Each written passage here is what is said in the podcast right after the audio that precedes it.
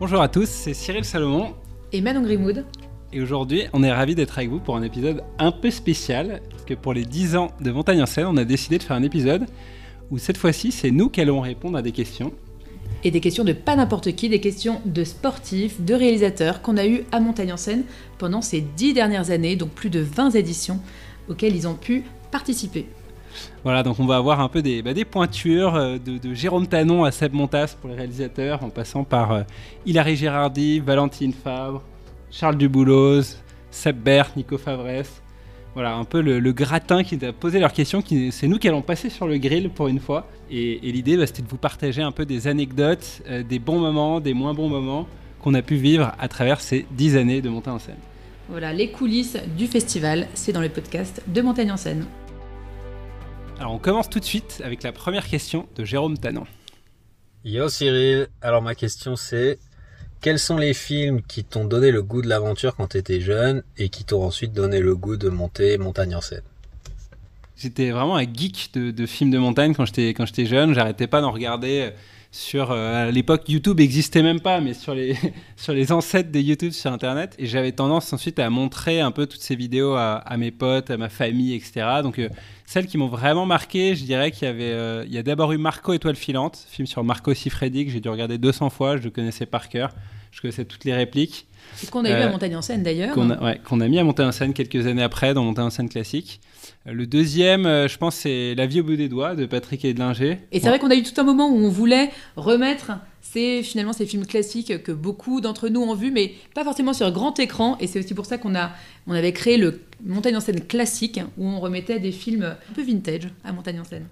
Voilà, et du coup, bah, c'est vrai quoi, La vie au bout des doigts et, Opéra Vertical, les deux, c'est mythique, parce qu'il est en solo intégral, pieds nus, dans son van, et donc finalement, ce film n'a pas pris une ride, quoi. C'est-à-dire que les images ont un peu vieilli, mais par contre, euh, ça reste tout autant inspirant de le voir, quoi. Et puis le dernier, c'est Chris Sharma dans Biographie, donc il un 9A+, euh, le premier 9A+, au monde, un film de ce qui est devenu ensuite le Real Rock, et, euh, et qui était exceptionnel. Et c'est vrai que moi, ce film-là, quand je passais mes concours d'école de commerce, je me le mettais tous les matins avant d'y aller, ça me donnait la, motivation. Et sur mes brouillons en école, pour passer les concours d'école de commerce, j'écrivais Common Chris, all you got. Voilà, donc non, mais un film qui a vraiment un énorme impact euh, dans ma vie, quoi. Incroyable. Et, euh, et du coup, euh, bah, c'est vrai que finalement, d'avoir été autant inspiré par ces films-là, et bah, ça m'a donné envie après de partager ça avec le plus grand nombre. Et, c'est comme ça qu'on a eu l'idée de créer ce festival, quoi. Et puis inspiré aussi par les rencontres du cinéma de montagne de Grenoble, faut le dire, qui faisait aussi un festival sur une semaine avec, avec des films. Et c'est vrai que moi, étant parisien, je me disais quand même, ça fait loin Grenoble, quoi c'est dommage qu'il n'y ait, pas ça, euh, pas ça à Paris. Et de là est, née l'idée de, créer Montagne en scène.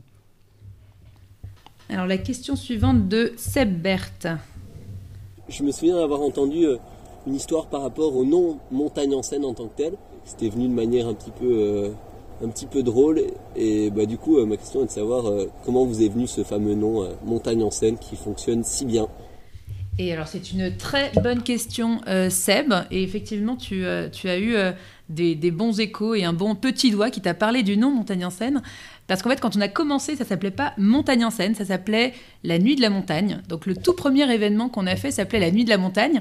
Et en fait, on l'avait, euh, euh, on l'avait créé comme ça parce qu'on trouvait que c'était sympa, ça s'inscrivait dans euh, la lignée de La Nuit 2 qu'il y avait au Grand Rex, La Nuit des Publivores, La Nuit de la Glisse, etc. Et on trouvait que c'était finalement assez sympathique d'avoir bah, cette déclinaison de La Nuit 2 euh, et comme on organisait ça au Grand Rex, ça faisait un, joli clin d'œil à, à tous ces événements. Par la suite, on a eu, euh, on a eu quelques échanges avec, avec la Nuit de la Glisse et qui nous ont dit que ça pouvait apporter à confusion pour, le public. Et, c'est vrai qu'on se rendait compte que ça pouvait effectivement porter à conclusion. et c'est là qu'on a changé de nom pour devenir Montagne en Seine. et c'est vrai que rétrospectivement, on est, très content de ce changement de nom, bah, à la fois parce que ça sonne bien, et en plus on peut le faire dans différentes langues, Mountains on Stage pour euh, les pays anglophones, Montagna e Cena pour, euh, pour euh, l'Italie, l'Espagne, je ne sais plus trop exactement, Encena ou Encena. C'est Montagna Encena et, et Montagna Incena. Incena, voilà. voilà. et puis c'est vrai que par contre ça s'était pas fait non plus totalement hyper soft, hein, parce qu'on avait changé de nom à peu près un mois avant la deuxième édition, donc on avait déjà les programmes imprimés, les affiches imprimées, tout était lancé, et on avait changé un peu dans la panique, et, mais c'est vrai que voilà, finalement quelques années après, bien content de s'appeler Montagne en scène. On a une question de Sébastien Montaz-Rosset. L'âme du festival, c'est son public. C'est le public qui définit un petit peu l'identité d'un festival. Si tu devais définir l'identité de ton public de montagne en scène, en un mot, ça serait lequel et pourquoi? L'identité du public de montagne en scène, en un mot, euh, moi je dirais convivial. Euh, convivial, je pense que ça définit assez bien le public, euh, toujours un accueil très chaleureux, les gens aiment bien venir entre amis, en famille, euh, avec un mix de générations. Ça va de 7 ans à, 77 ans, voire, euh, voire plus, parce qu'il y a les grands-parents de Cyril, 94 ans. Et ma grand-mère aussi, 94 ans aussi. Mamie, je te fais un gros bisou, euh, qui vient à Nantes. Et donc, ouais, convivial, toujours un très bel accueil, bah, des belles rencontres qui se font au niveau du public. On a eu des, des retours de personnes euh, à Lyon, par exemple, qui nous ont dit qu'ils s'étaient rencontrés à Montagne-en-Seine et qu'ils s'étaient mariés euh, euh, trois ans après. Donc ça, c'est quand même une, une, belle rencontre et, la beauté du festival. Moi, je dirais aussi passionnés. Alors, passionnés, bien sûr, c'est des passionnés de montagne, mais même, c'est des, parfois, c'est des acharnés. Quoi. On a eu des gens, à l'époque, on n'était pas encore à Bordeaux, venaient. il y avait au moins 30 personnes qui avaient fait deux heures de route, plus de deux heures de route pour venir au festival on a des gens qui parfois, euh, quand ils ont raté monter en scène dans leur ville, ils nous disent qu'ils traversent la France en train euh, pour aller trouver une, projection quelque part. Donc euh, ouais, des, des, bons, bons passionnés et, ça fait vraiment plaisir. Et puis vraiment fidèles aussi, parce qu'on a des gens qui sont venus à quasiment toutes les éditions, qui reviennent année après année. Donc on a un public assez magique. Une question de Charles Dubouloz. Alors Montagne en scène, à votre avis, combien de personnes ont décidé de quitter leur job à la suite d'un festival, d'une soirée ou d'une tournée pour changer de vie et venir s'installer à montagne? Ça serait intéressant d'avoir des chiffres. Est-ce que tu as quelque chose, Cyril, là-dessus? Combien de personnes ont démissionné suite à Montagne en scène Alors, ce qui est très drôle, c'est que euh, pourquoi, enfin, pourquoi Charles parle de démissionner euh, c'est peut-être parce qu'à euh, un moment, on avait fait voter le public sur le meilleur slogan pour Montagne en scène, et puis on avait proposé euh, post-ADEME. Donc euh, voilà, c'était un slogan euh, qu'on avait proposé, ou Quit Your Job en anglais. donc post-ADEME, je pense que ça, ouais, ça, ça, peut assez bien décrire l'état d'esprit de quelqu'un après avoir fait, après être venu à Montagne en Seine. Il se dit, mais qu'est-ce que je fais là en fait Si on prend juste 1% des visiteurs qu'on a eus, on est déjà à 3000 personnes. Euh, donc bon, je pense pas qu'il y en ait, je pense pas qu'il y en a 1%, je pense pas qu'on a fait démissionner 3000 personnes, mais euh, ah, je sais pas, il y en a un paquet. je pense qu'il y en a bah pas mal. Oui, il y en a un paquet qui m'ont dit effectivement qu'ils ont changé de vie, changé de job euh, suite à monter en scène, ça c'est clair. Ou au-delà du changement de job qui est un peu plus radical, mais euh, voilà, ils ont adopté des habitudes un peu différentes de d'aller plus souvent en montagne, etc. Ça c'est déjà. je pense que 3000 démissions, c'est le minimum. Notre ami Seb Berthe sur Montagne en Seine et la Belgique. Je sais que je suis pas le premier Belge à avoir euh, fait un film pour Montagne en Seine, que les frères Favresse, euh, Sean Villanueva et Sib et plusieurs autres euh, sont déjà passés, par Montagne en Seine. Et du coup, je voulais savoir, est-ce que vous avez une affection particulière pour la Belgique? Avez-vous déjà visité la Belgique, goûté ses frites et testé son magnifique calcaire de Freyr Si vous avez un petit mot d'amour à nous faire, à nous les Belges. Montagne-en-Selle et la Belgique. Une grande histoire d'amour. Ouais, bah franchement, dès la première édition, on avait Sean, Nico, euh, euh, Jean-Louis Vert et, euh, Stéphane Hansons à Venezuela Jungle Jam. Donc, non, mais c'est clair, franchement, les, les Belges, c'est génial. Déjà, rien que l'accent, tu mets l'accent belge pour un public français, déjà, ça fait rire. Donc euh, ça c'est énorme. Puis tu as un sens de l'humour euh, décapant. décapant. Puis un sens de l'aventure aussi, de la, grande aventure. Je pense que, à mon avis, tu vois, le fait de venir du plat pays, c'est un peu comme Paris, tu vois. Et ben ça fait des gens vraiment passionnés qui, qui ont, qui ont qui ont envie de vivre des aventures euh, incroyables. Et je pense que tu es peut-être un peu plus blasé quand tu, quand tu nais à Chamonix. Quoi. Je pense que là, le fait de venir ouais, du plat pays, ça, ça vous donne des ailes et, on en redemande quoi. Franchement, c'est le bonheur à chaque fois d'avoir d'avoir des Belges. Et par contre, ouais, non, jamais. Euh, on a été plusieurs fois goûter les frites belges, on les, on les connaît bien. Euh, par contre, euh, le calcaire mythique de Frère, franchement, on en a tellement entendu parler que on s'en fait une montagne quoi. On a trop envie d'aller trop envie d'aller tester. Pour le prochain off-site de ah Montagne en Seine. C'est vrai que le, dernier, on l'a fait. Le précédent, on l'a fait à Fontainebleau. Et prochain coup, on prend le train, on met les vélos dedans et c'est parti pour Frère quoi. Charles du boulot de nouveau. Salut Montagne en scène, salut Cyril, Manon et toute l'équipe. Moi j'aurais aimé savoir quel est le plus beau moment. Alors là je m'adresse plutôt aux anciens, mais le plus beau moment de ces 10 années, de ces, du coup de ces 20 éditions de Montagne en scène. Est-ce qu'il y a un moment qui ressort particulièrement, qui soit sur scène, que ça soit une édition, que ça soit une soirée, que ça soit quelque chose comme ça.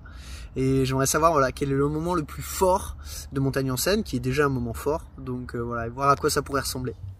Les plus beaux moments de Montagne en scène. Bah, moi, peut-être un des premiers qui me vient vraiment en tête, c'était bah, la première standing ovation qu'on a eu à monter en scène. C'était pour Valentine Fabre, qui était toute seule sur la scène du Grand Rex. Et euh, c'est rigolo d'ailleurs. parce présenter son film. Euh, de la traversée, où elle a fait euh, Chamonix-Zermatt. Et, c'est vrai que c'est rigolo parce qu'elle est sur scène quand elle était avec Hilary et avec Ben, il n'y avait pas eu de standing ovation. Et elle est revenue quelques semaines après toute seule à Paris et il y avait eu standing ovation. C'était assez magnifique comme moment.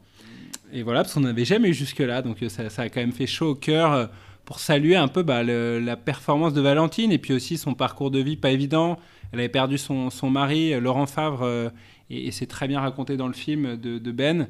Et donc, voilà, très très beau moment sur scène avec Valentine. Et peut-être, moi, ce serait un beau moment, la première édition. surtout qu'on on, présente avec Cyril les, euh, euh, les, différentes éditions de Montagne en scène, euh, bah, donc sur scène au Grand Rex à Paris. et c'est vrai que pour la première édition, bah, c'était la première fois qu'on présentait, on n'était pas complètement rodé à l'exercice. donc, donc voilà, c'était à la fois un mélange d'excitation et, de stress. ouais, j'en garde pas mal d'émotions encore. Maintenant, quand j'en parle, je bafouille d'ailleurs. Donc voilà, je pense que, je pense que ça s'entend. Hein. Et après, c'est vrai qu'on a eu pas mal d'autres moments assez forts. Tu vois, je pense, bah, rencontre au sommet avec, euh, avec, on a fait se rencontrer Kylian Jornet et Alex Honnold sur scène. Et c'était une soirée un peu particulière, un format. On a passé beaucoup de temps euh, avec eux sur scène. Donc c'était un peu différent. Il y a moins de films et plus d'échanges. Et puis avec euh, Kylian et, Alex sur scène, c'était assez dingue. Je pense aussi bah, à Vivian Bruchet qui a descendu une rampe de 6 mètres de haut en ski sur le Grand Rex. Ça, c'était assez dingue comme, comme moment avec cette rampe qui a été construite au dernier moment, euh, pendant que les gens étaient encore en train de rentrer, il y avait encore les perceuses pour visser ce module qui était de plus de 6 mètres de haut, avec pas de protection en bas, que Vivian n'avait pas pu tester.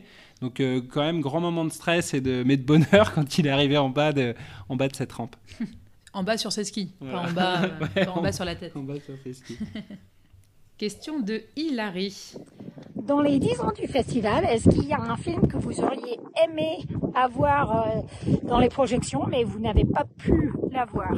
Pour moi, c'est, je dirais d'abord Downwall. Euh, le, Downwall, en fait, pour euh, voilà, c'est un film qui a été produit par Sender Films et du coup, on a on n'a pas pu le montrer, qui pour moi est un des vraiment meilleurs films que j'ai jamais vu en fait sur l'ascension du Downwall en 7 ans par Tommy Caldwell et Kevin Jorgensen. Une ascension exceptionnelle, une histoire de vie folle pour Tommy, euh, qui s'était fait kidnapper avec Bess Roden. Enfin, voilà, vraiment un film incroyable que je vous recommande. Et un peu bah, pour des questions de droit de distribution, on n'avait pas pu l'avoir et c'est vrai que c'est un, un, grand regret. Et peut-être, euh, bah, pareil, de Sender Film aussi, mais le, film The Alpiniste sur euh, Marc-André Leclerc, qui est vraiment un film poignant sur l'histoire de cet alpiniste vraiment mythique. Et les images du film sont incroyables, la vie de cet alpiniste est incroyable. Et d'ailleurs, elle est disponible sur des, sur des plateformes en ligne. Et je pense que j'ai jamais eu autant de personnes, et même non passionnées de montagne, qui ont vu ce film et qui m'en ont parlé.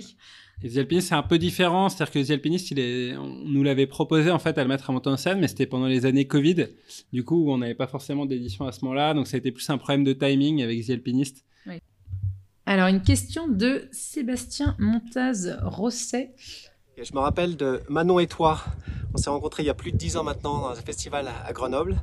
Et tu me disais avoir loué le Grand Rex. Donc, tu avais la jeune vingtaine, tu sortais d'école de commerce. J'ai trouvé ça extrêmement, comment dire, tu vois euh, depuis ces 10 ans, quel est ton plus grand regret et ta plus grande euh, satisfaction? Eh ben, du coup, c'est vrai que tu t'évoques un peu donc c'est cette première au Grand Rex et c'est vrai que quand on y repense, c'était complètement fou de notre part d'avoir loué cette salle de 2700 personnes. Plus jamais depuis, on a refait autant de spectateurs que ce qu'on a fait en 2013 pour la première de Montagne en scène dans une nouvelle ville. C'était complètement dingue. Donc effectivement, on était un peu inconscient, je pense. Et après, peut-être bah du coup la, le, plus gros regret, euh, bah, ça, ça fait écho à la question d'Hilary euh, qui, précédait. Pour nous, on en a, heureusement, on n'en a pas beaucoup des regrets. Peut-être les, les, seuls regrets qu'on a, c'est lié à des films qu'on n'a pas pu programmer. Euh, peut-être parfois des regrets aussi de ne pas avoir fait les choses plus tôt, plus vite. Par exemple, euh, l'an dernier, on a lancé Montagne en scène à Montréal, au Canada, et ça a été un énorme carton. On a l'impression que les gens nous attendaient depuis assez longtemps, en fait. Et, euh, du coup, bah, petit regret de pas l'avoir lancé avant. Il a fallu attendre 9 ans euh, pour qu'on soit au Canada. Et, mais voilà, mais ça, c'est des petits regrets. Et pareil sur la production de films. Là, on se lance cette année dans la production de films. Peut-être petit regret de pas l'avoir fait plus tôt. Mais en même temps, voilà, c'est la vie. Hein, et, du coup, on avance et on essaie de faire les choses. Heureusement, pas trop de regrets en 10 ans. Et après, peut-être sur la, la, plus grande fierté. Alors, c'est rigolo, c'est un truc qui a fait écho euh, à, Seb. Euh, je me rappelle la, toute première édition. On avait un film, euh, je peux le citer, c'était un film de, Petzel qu'on qu a, qu'on a failli mettre, il s'appelait Petzel Rock Trip China. Et, et Seb, tu me disais, mais c'est un film de marque. c'est pas parce que tu as Petzel en partenaire qu'il faut, qu'il faut avoir du coup le, ce film-là absolument dans la programmation. Et c'est vrai que finalement, on avait réfléchi, on s'est dit, bah, c'est vrai que c'est un film qui est gratuit en ligne, qui a déjà été diffusé. Et du coup, on a finalement fait le choix de montrer euh, un, un, film qui s'appelle Rock in Cuba de Vlad Cellier, et qui était top aussi, qui n'était pas gratuit en ligne. Et donc, tu nous avais fait un petit peu évoluer à ce moment-là sur le, notre perspective, et je t'en remercie. Euh, et je pense que depuis en fait, cette première édition, on a, voilà, on a des, des, partenaires, des marques, mais on a toujours réussi à ce que la programmation soit totalement indépendante. Euh, c'est vraiment notre conviction à Manon et moi de, des meilleurs films qu'on a envie de proposer, de la programmation la plus cohérente possible. Et je pense qu'on a, voilà, on nous a dit parfois vous êtes des ayatollahs de la programmation parce qu'on a toujours su dire euh, mettre la limite en fait entre des partenaires avec qui on adore bosser, mais qui en fait n'ont pas leur mot à dire pour la programmation. C'est vachement important pour nous que d'avoir l'intérêt du spectateur en tête quand on fait cette programmation. Et je pense qu'on a réussi à s'y tenir depuis dix ans. Et ça, c'est une grande fierté. Une nouvelle question de Jérôme Tanon. Et quels sont tes souvenirs sur scène des moments qui t'ont le plus marqué ou qui t'ont le plus ému avec des, spectateurs ou avec des, gens que tu as invités sur scène? Alors, séquence émotion avec, euh, avec Jérôme Tanon. Bah, Peut-être une qui, me vient en tête, c'est euh, bah, en 2015, où on était euh, programmé à Paris quelques jours après les, après les attentats. Et c'est vrai qu'on avait tout un week-end, donc il s'est passé quand même quelques jours pour réfléchir qu'est-ce qu'on qu qu'on fait? Si on fait, comment est-ce qu'on le fait euh, Il y avait pas mal de, questions, d'interrogations, d'échanges avec, à l'époque c'était au Palais des Congrès, euh, à la Porte Maillot, et, euh, c'est vrai que bah, le lieu nous avait dit non mais c'est à la discrétion, disons, des organisateurs d'événements de, d'organiser, de, maintenir ou, non leur événement.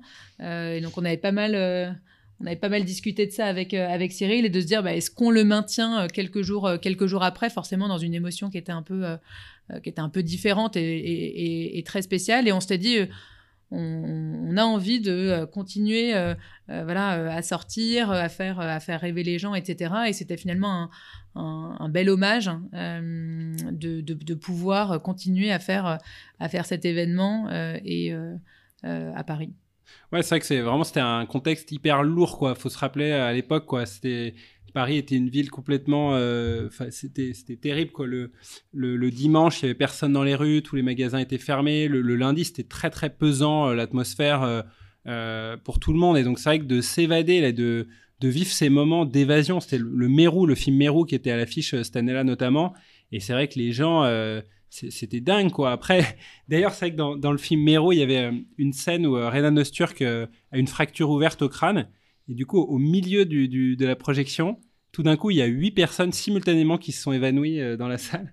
Et, euh, et, du coup, on entendait la Sécu qui nous appelait et qui disait mais qu'est-ce qui se passe là? On va arrêter la projection et tout. Donc euh, trois jours après les attentats, c'était la panique avant qu'on se rende compte qu'en fait, c'était juste les gens qui s'évanouissaient parce qu'il y avait du, sang à l'image.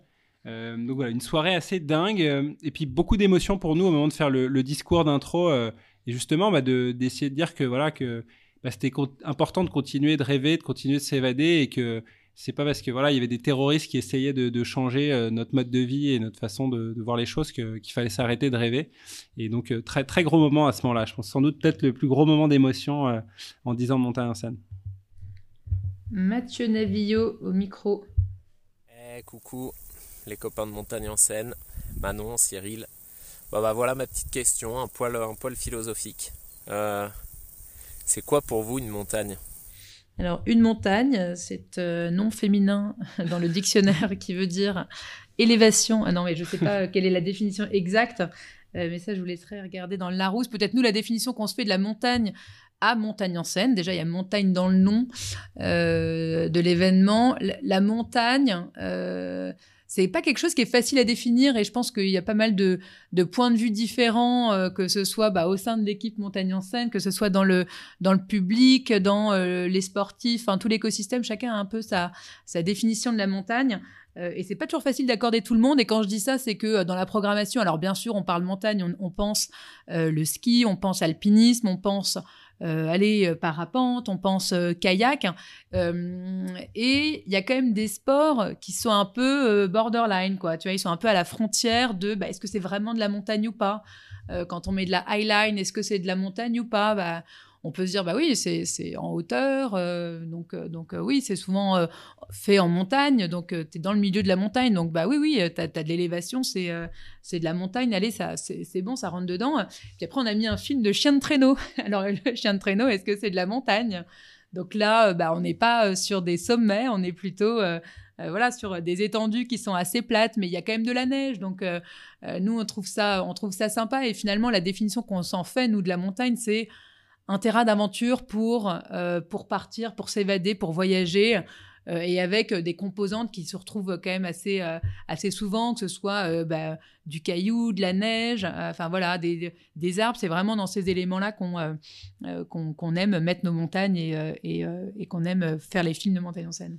Tu fais référence au chien traîneau, c'était le film The Great Alone, c'était rigolo, qui a complètement divisé le public de Montagne en scène à l'époque, parce que ça a été le prix du public, et en même temps, on n'a jamais reçu autant de messages d'insultes de gens n'aimant pas les chiens, et qui nous avaient dit que ce film n'avait rien les à chiens. faire. Bah si, non, mais voilà. Mais tout le monde n'aime pas les chiens, hein, et, et- et des gens qui disaient ce film avec, avec ses sales cabots euh, n'ont rien à faire. Donc voilà, donc en fait, c'était une minorité de gens, mais par contre qui était assez véhémente. Et donc voilà, donc comme quoi, finalement, effectivement, c'est pas toujours facile de définir euh, ce que c'est que la montagne. Nico Favresse.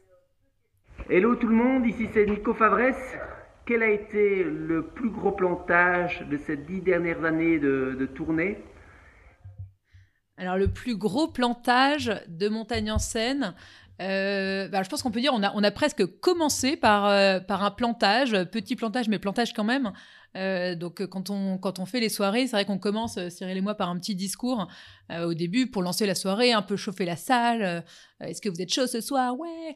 Et, euh, et donc là, on commence à Paris euh, avec notre petit discours, voilà, un peu tremblotant, euh, tout ça, tout ça. Et puis en fait, euh, ben, Au bout de au- 5 secondes. au bout de cinq secondes, on se rend compte qu'en fait, bah, le film était en train de se lancer derrière nous. Il n'y avait pas eu de pause qui avait été appuyée sur, sur le film. Donc en fait, le, le, le film, ça, ça tourne. quoi. Donc voilà, on commence à faire notre discours et puis il y a le film qui se lance. Alors petit moment de gênance et puis à la fin, on dit, bah voilà, on, on est parti, encore... euh, non, on n'a pas du tout dit c'est parti. Non, je... je... Je m'inscris en faux.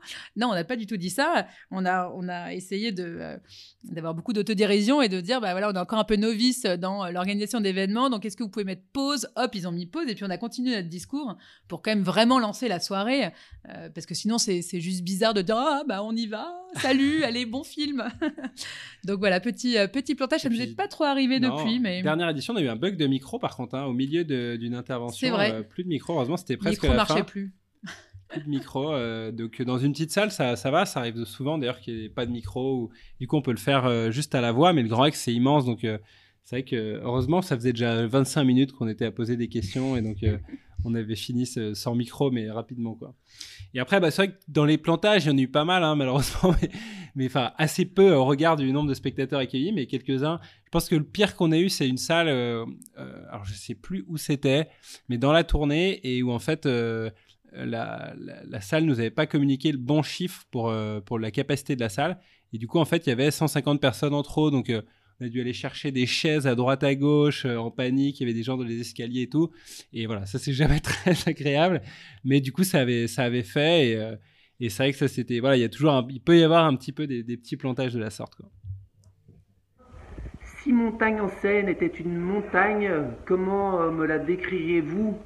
Pas facile, ça comme question. Alors, je pense peut-être euh, si c'était une montagne. Alors, tu sais, ça fait un peu penser à, tu vois, montagne en scène. On espère que ce sera infini, tu vois, que ça va jamais s'arrêter et tout. Donc, ça fait un peu penser au mont analogue, euh, tu sais, qui est la, montagne mystique qui, qui se termine jamais. Donc voilà, j'espère que c'est ça. Si c'était une montagne, tu vois, une montagne, euh, une belle montagne, mais dont tu n'atteins jamais vraiment le sommet, quoi.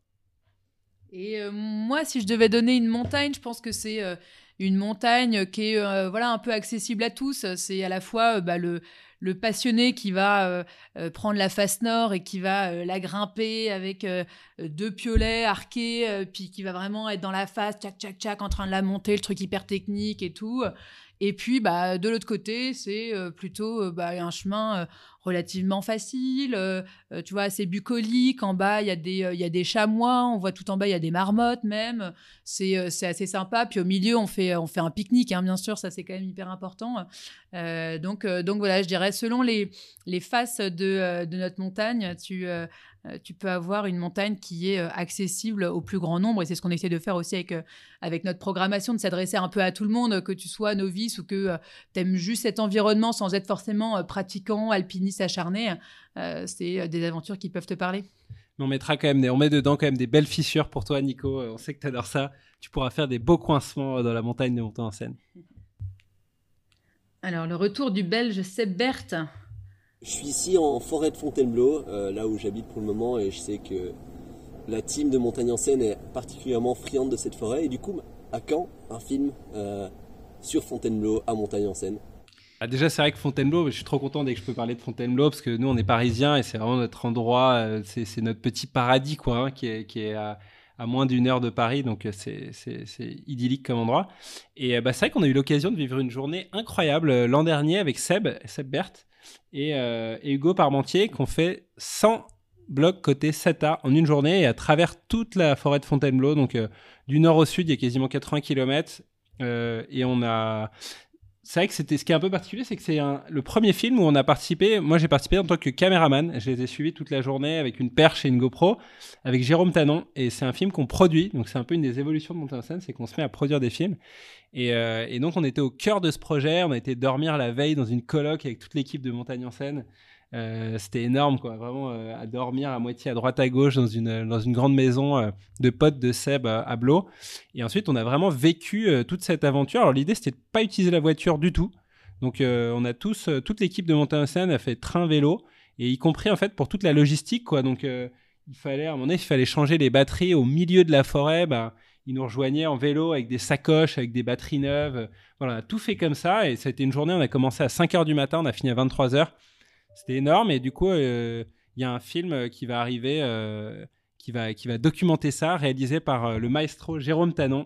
Mhm. Et, on espère qu'il va être prêt pour la, Summer Edition 2024. Une nouvelle question de Valentine Fabre. Moi, je me pose une question. Qu'est-ce qui serait passé si tes parents avaient eu un chalet à Arcachon et pas dans le Beaufortin? Ouais, bah c'est sûr que je pense que ça a quand même eu un gros impact. Tu vois, le, Beaufortin, euh, c'est sûr, euh, c'est un endroit paradisiaque aussi, hein, qui a été bien préservé, avec quand même pas trop de remontées mécaniques, euh, de quoi faire de la montagne dans toute saison. Donc, tu vois, je pense que c'est un peu l'ADN de Montagne en Seine aussi, d'avoir un côté très très varié. Et donc, bah, merci le Beaufortin, et puis merci bah, mes, mes grands-parents et arrière-grands-parents de s'être établis là-bas il y a plus de 100 ans maintenant. et ça, donne vraiment une film. Et tu vois, bah, c'est vrai qu'on a si on s'était plutôt mis au bord de l'océan, peut-être que le Offshore Film Festival aurait un peu mieux marché. Euh, tu vois, on a, on a, lancé le offshore, euh, on a fait quelques très belles éditions avec des films incroyables, mais c'est vrai que ça marchait quand même moins bien que Montagne en scène, et peut-être aussi parce que nous, on y passait un petit peu moins de temps, on allait un petit peu moins. Euh, voilà, on, passait un peu moins de temps, et donc c'est vrai que bah, du coup, pour l'instant, on a pris un peu la décision de mettre de côté le offshore, et, et voilà, peut-être que l'histoire aurait été différente si, si on avait une maison de vacances sur l'océan Atlantique. C'est un pari fou peut-être de il y a dix ans de se dire allez je fais un festival de films de montagne et puis je commence à Paris. Mais quand même, euh, toi et Manon, vous avez une formation euh, de hautes études dans le commerce. Donc euh, tu considères, enfin vous considérez votre réussite dans ce festival de films de montagne plutôt à vue ou plutôt après travail?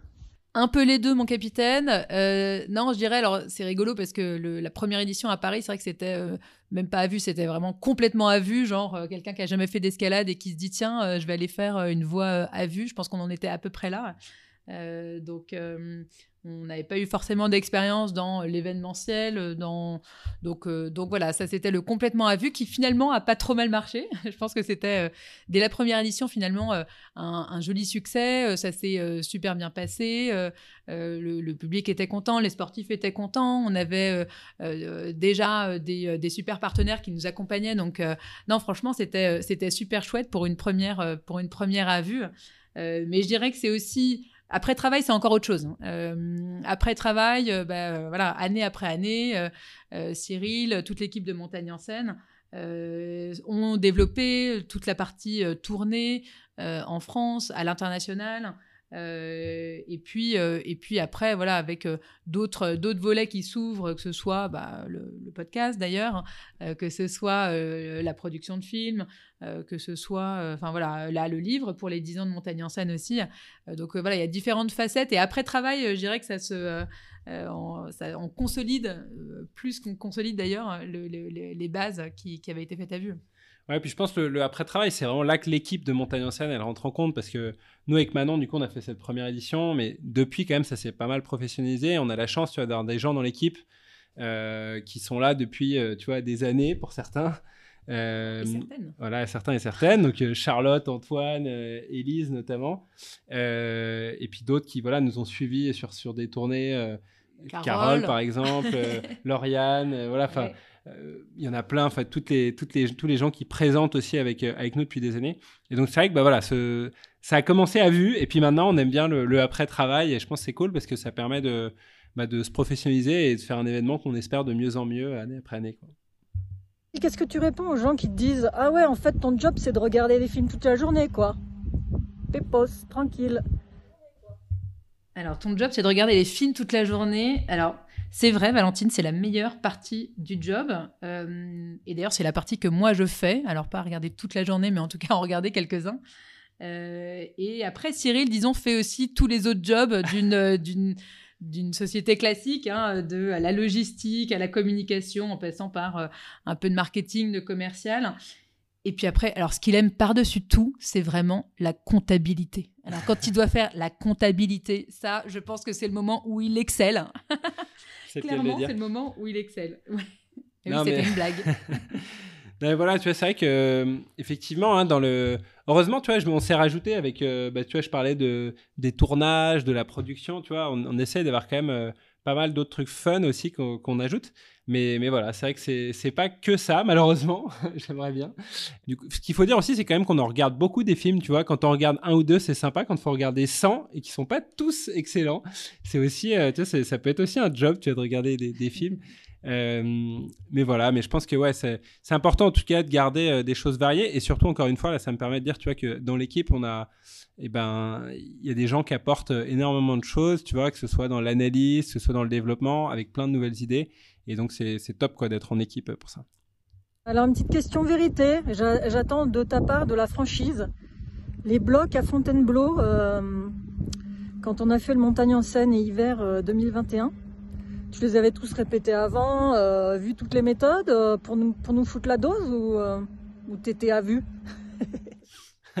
Alors ça, c'est rigolo parce que pour moi, ça c'est presque plus une question de Ben Tibet, donc le copain de Valentine, je me rappelle sur le coup. On avait été à, Fontainebleau le lendemain de Montagne en Seine, il me disait ah mais Cyril, t'as as travaillé tous les blocs avant, c'est pas possible et tout, ce qui était faux. Euh, je n'avais pas travaillé les blocs avant. En revanche, ce qu'il faut dire quand même, c'est vrai que bah, Fontainebleau, c'est vraiment notre jardin, on y va beaucoup et c'est un, une escalade qui est un peu particulière, qui est très peu, avec des très petits pieds, beaucoup de préhension, c'est beaucoup de la sensibilité, quoi. Faut, faut caresser les prises à l'eau. Et, euh, et c'est vrai que, hum, en fait, nous, on a, il y a un truc que peu de gens savent, et c'est l'occasion là d'en parler, c'est que Fontainebleau, on peut y aller en train euh, en une demi-heure depuis Paris, 30 minutes depuis euh, la gare de Lyon. Et après, les spots les plus proches, c'est à 8 minutes de vélo. Donc, en 40 minutes depuis les gares de Lyon, on peut être à Blo. Donc, pas beaucoup plus que pour aller dans une salle de grimpe. Et on a le terrain de jeu le plus beau au monde pour faire du bloc, donc exceptionnel. Et, donc voilà, donc c'est vrai que moi j'essaye d'y aller dès que possible et je vous encourage, si vous êtes parisien, alors bon, c'est déjà assez fréquenté, mais surtout par des étrangers. En fait, quand on y va, il y a quasiment que des grimpeurs étrangers qui viennent du monde entier, assez peu de parisiens. Euh, donc bon, s'il y a tous les parisiens qui déboulent, euh, ça va faire un peu beaucoup de monde dans cette forêt qui est déjà pas mal peuplée. Mais en tout cas, ouais, si vous êtes grimpeur et que vous êtes à Paris ou pas loin, il euh, faut que vous alliez à Blo le plus possible, quoi. Et même d'ailleurs, si vous n'êtes pas euh, grimpeur, hein, c'est aussi pour, euh, euh, pour le trail. Il y a un, des très beaux parcours. Il y a le parcours des 25 bosses qui est, qui est je pense, assez, assez connu. Et, et pour de bonnes raisons, parce que c'est vraiment très beau, très varié. et avec du dénivelé, oui, il y a du, il y a du dénivelé. c'est 1000 mètres de dénivelé quand même. Il y a 1000 mètres de dénivelé ouais, sur, sur l'intégralité du parcours. Et puis après, il y a plein d'autres. parcours aussi balisés ou non balisés. ou les même champignons Voilà, pour venir euh, de manière plus bucolique, euh, faire un pique-nique ou, ou, ramasser des champignons, c'est toujours une bonne occasion d'y aller. Il me semble que tu es, parisien à l'origine. Je ne sais pas si tu es né à Paris, en tout cas, tu y vis une grande partie de l'année. Qu'est-ce que ça fait d'être parisien dans le monde de la montagne? Parce que bah, les Parisiens, il y en a eu beaucoup pourtant dans l'histoire de la montagne.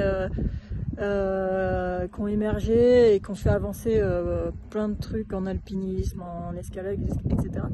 Qu'est-ce que ça fait? Comment t'assumes? Qu'est-ce que tu dis aux gens? Ah, mais t'es parisien? Bah alors en fait, il y, a quand même pas mal de Parisiens euh, dans la communauté montagne. je, vais, je vais en citer quelques-uns, mais par exemple Catherine Destivelle est parisienne. plus récemment même Elias Milleriou, il est, il est parisien le réalisateur Jérôme Tanon, il est parisien lui aussi, donc ça fait quand même euh, voilà quelques personnes, et encore j'en cite que euh, j'en que quelques-uns qui sont euh, qui sont parisiennes et voilà on parlait des Belges et, du plat pays, je pense qu'il y a peut-être aussi un peu de ça, cette envie de d'aventure, de milieu naturel, peut-être qu'elle est exacerbée quand tu habites à habites à Paris. Et, et du coup tu as, envie, tu as besoin peut-être encore plus de, de t'évader. Et puis je pense que ça te donne aussi une détermination et une motivation qui qui sont qui sont hyper importantes. Euh, pour euh, venir euh, voilà faire des, week-ends de, ski, des week-ends, je sais pas, d'escalade, d'alpinisme. Bah, il faut un peu se motiver, il faut prendre le train, il faut y aller, etc., etc. donc, donc ouais, je pense qu'il y a une motivation qui se forge dans le fait, dans fait d'être parisien. et, et, je pense que c'est ce qu'on disait souvent, c'est que Montagne Seine n'aurait pas pu être créé pour, par quelqu'un qui vient de la montagne en fait, parce que je pense qu'il y a un peu, tu vois, une, vision aussi quand même des gens qui habitent la montagne qui se disent mais en ville, ils aiment pas la montagne, ils y connaissent rien, tu vois. Il y, a un peu ce dénigrement en fait euh, de, Paris. Et donc, alors que venant de Paris, en fait, nous, on pouvait se rendre compte. En fait, à Paris, il y a plein de passionnés, quoi. Il y a plein, plein de passionnés et qui ont, qui rêvent de montagne et qui n'ont qu'une envie, c'est qu'on leur apporte un petit peu de montagne à l'année quand ils peuvent pas y aller, quoi. Et du coup, c'est vrai que je pense que ce, côté-là, euh, ouais, je pense pas que ce soit quelqu'un d'Annecy qui serait dit, tiens, je vais amener la montagne à Paris, par exemple. Euh, et donc, voilà, fallait être parisien pour se dire que les Parisiens manquaient de montagne. Cyril, c'est Elias. Bon, alors je voulais te poser une petite question pour, euh, pour toi et Montagne en Seine. Euh, est-ce que tu as perdu beaucoup de copains avec Montagne en Seine?